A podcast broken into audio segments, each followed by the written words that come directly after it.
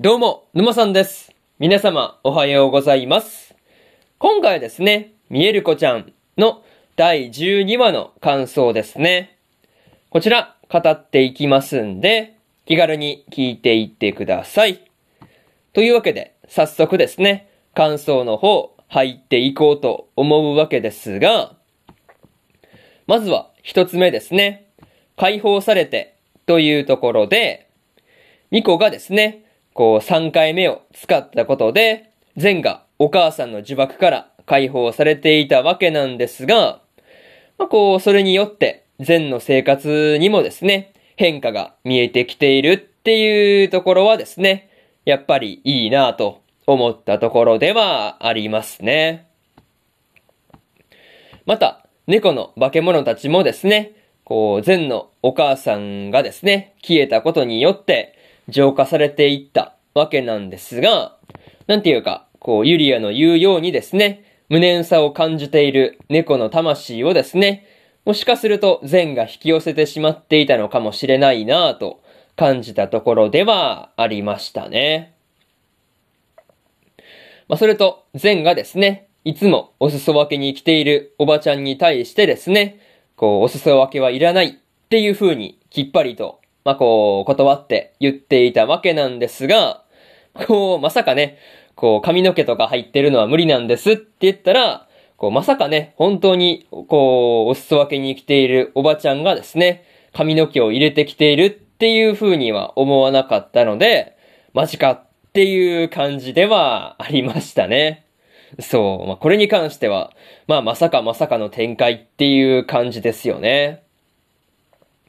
まあ、にしても、こう、ミコがですね、家で預かっていた猫をですね、善が引き取るっていう風になった時にですね、こう、京介がめちゃめちゃこう泣いているっていうところが、なかなか面白かったなというところではありましたね。まあ、そういうところで、まず一つ目の感想である、解放されてというところ終わっておきます。でですね、次、二つ目の感想に入っていくんですが、お礼参りというところで、ミコがですね、夢の中でお礼参りをしていたわけなんですが、まあ、こう、なんていうか、いい神様だっていう風に思っていたら、こう、黄色いオーラはそのままで、こう、なんていうか、姿形がね、変わっていって、ちょっとこう、怪物っぽく変わっていったわけなんですが、まあ、これが一体どういうことなのかっていうところは、やっぱり気になるところではありますね。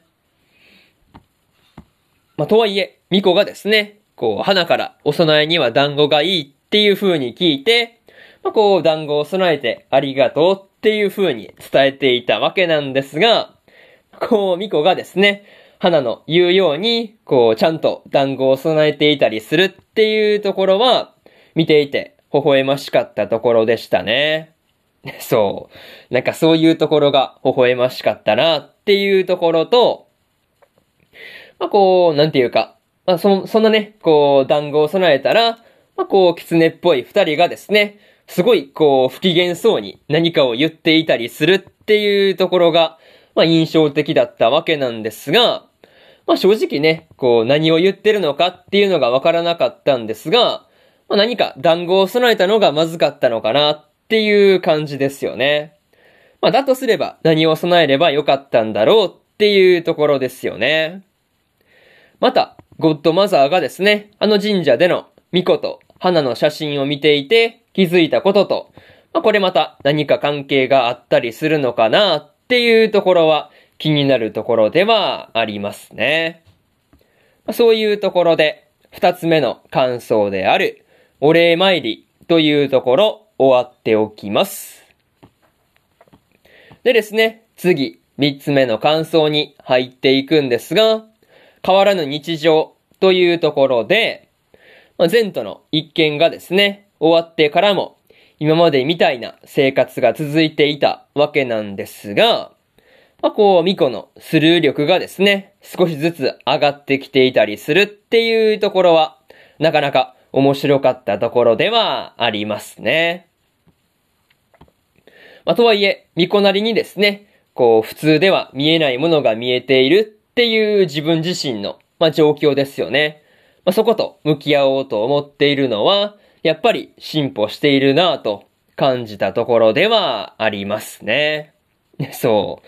まあ、やっぱりね、そういうところでミコの進歩を感じられたわけなんですが、まだね、こう、荒井先生の産休が終わったっていう話とかも出てきたりしていたわけなんですが、まあ、そうなると、花の、花の名前をですね、こう、ちゃんと呼べた、まあ、善もですね、まあ、こう、臨時の担任だったっていうところで、まあ、こう、担任から外れることになるのかなっていうふうに思うと、まあ、少し寂しい感じがしたところではありますね。そう。なんかそういうところで、ちょっとこう、寂しさを感じるようになったなという話でした。あとはね、こう、ミコと花がですね、ユリアともね、映画の話をしたりとか、まあ、こう、お尻まんじゅうをですね、一緒に食べたりとかして、こう、今まで以上に仲良くしているっていうところが、微笑ましいなぁと感じましたね。そういうところで、三つ目の感想である、変わらぬ日常というところ、終わっておきます。でですね、最後にというパートに入っていくんですが、まあ、今回で見える子ちゃんもですね、最終回だったわけなんですが、まあまだまだ3回ミコのことを守ってくれた存在がですね、まあ一体何だったのかっていうところはわからずじまいだったので、まあこう個人的には2期が来てほしいなと思ってますという話で、またね、こう、善が猫を虐待していた犯人をですね、スタンガンで気絶させた後にですね、まあ一体どうしたのかっていう話とか、まあ、ゴッドマザーが田舎からですね、巫女たちの元に戻ってくるのかっていうところとか、いろいろと気になるところではありますね。まあ、それと、今回はですね、神社で団子を備えても機嫌が悪いままなのを見てですね、こう、ありったけの小銭を再銭箱にこう入れていく巫女がですね、なかなか面白かったなというところでした。まあね、そういうところも含めて、まあ、とりあえずこう、もう一度ね、1話から見てみると、まあ何かしら、また発見があったりするかもしれないなっていうところで、年末年始に見える子ちゃんをですね、見返してみようと思いますというところで、今回の見える子ちゃんの第12話の感想ですね。こちら終わっておきます。でですね、今までにも第1話から第11話の感想はですね、それぞれ過去の放送で語ってますんで、よかったら過去の放送も合わせて聞いてみてくださいという話と、今日は他にも2本更新しておりまして、作眼の11話の感想と、タクトオーパスデスティニーの12話の感想ですね。この2本合わせて聞いてみてくださいという話と、明日はですね、世界最高の暗殺者、異世界貴族に転生するの11話の感想と、プラオレの第12話の感想、そしてですね、焼くならマグカップもの2期の12話の感想ですね。この3本更新しますんで、明日もラジオの方聞きに来てください。というわけで、本日2本目のラジオの方終わっておきます。以上、沼さんでした。それじゃあまたね。バイバイ